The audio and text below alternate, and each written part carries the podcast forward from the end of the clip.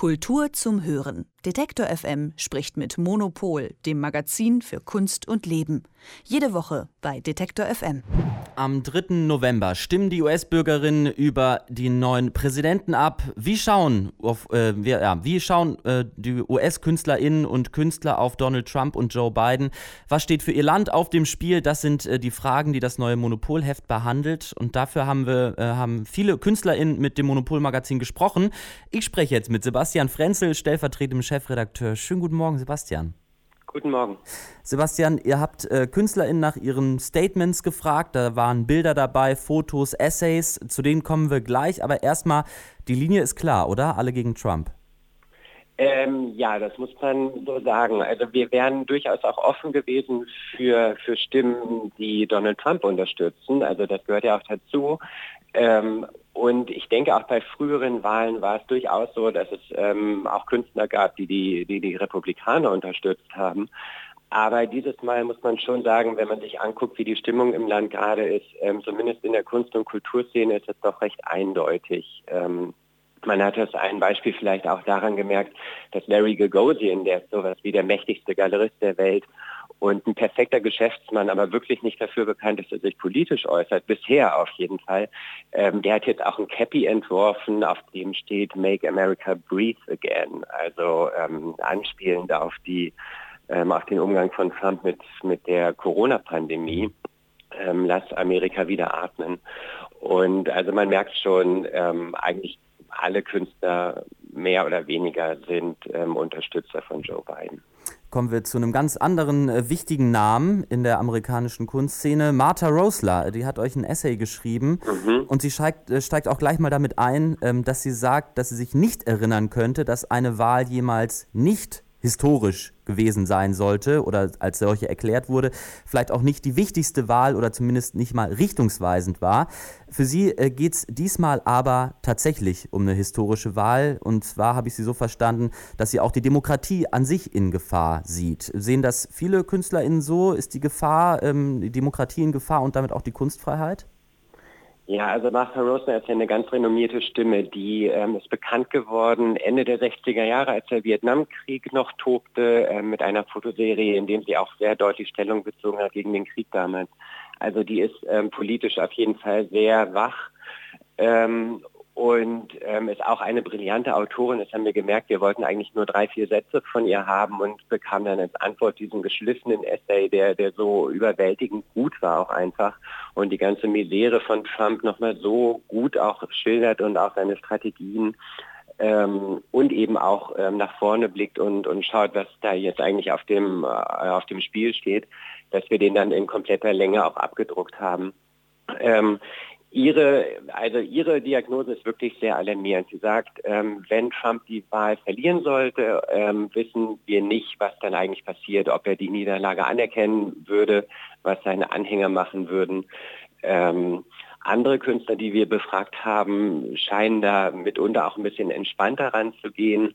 Also ähm, Ed Fouché ist so ein ganz renommierter kalifornischer Künstler, der ein ähm, bekanntes Zitat von Mark Twain uns geschickt hat, ähm, in dem er sagt, ähm, bei Politikern ist es eigentlich wie bei Babys, man muss sie ab, äh, wie bei Windeln, man muss sie ab und an auswechseln, damit es gut weitergeht und der Dreck wegkommt. Ähm, oder Doug Aitken ist so ein kalifornischer Künstler, der uns eine Serie von Fotografien geschickt hat, die auch ein bisschen entspannter darauf blicken, ähm, aber insgesamt ist der Ton, glaube ich, schon sehr ernst sieht man vielleicht auch an dem Doug Aitken, was du angesprochen hast. Man sieht zwar ähm, ja ein Foto, wo eine Werbetafel für ein Relax In abgebildet ist. Der Titel von dem Foto heißt aber Save Me. Ähm, Geht es da um alles? Also ich finde, das hört sich schon ein bisschen verzweifelt an. Ja, vielleicht spielt er damit auch eher auf Erweckungsfantasien ähm, an, die jetzt so ein, so ein Donald Trump auch gerade wieder schürt. Also er wird ja von seinen Anhängern wirklich wie so eine Heiligenfigur verehrt. Und jetzt hat er auch noch wie Jesus quasi in drei Tagen äh, die tödliche Covid-19-Krankheit überstanden und ist am dritten Tage auferstanden und in den Himmel ins Weiße Haus gefahren. Ähm, und er spielt ja wirklich mit dieser, mit dieser Heiland-Nummer und jetzt auch sein, sein neuerlicher Auftritt indem er quasi äh, seine, seine Jünger umarmen und küssen wollte. Ähm, das ist ja schon auch eine, eine sehr ähm, ja, religiös aufgeladene ähm, Rhetorik, die, die Trump da fährt. Und ich glaube, Doug Aitken macht sich auch ein bisschen darüber lustig. Hm. Äh, Martha Rosler, die fordert, ähm, sich auf den Ernstfall gefasst zu machen.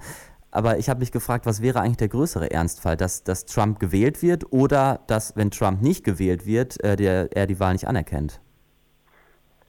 Ähm, ja, das ist eine gute Frage. Was, was sagt Martha Rosler dazu? Also, ich glaube, sie will auf jeden Fall ähm, einen, einen, anderen Präsidenten haben.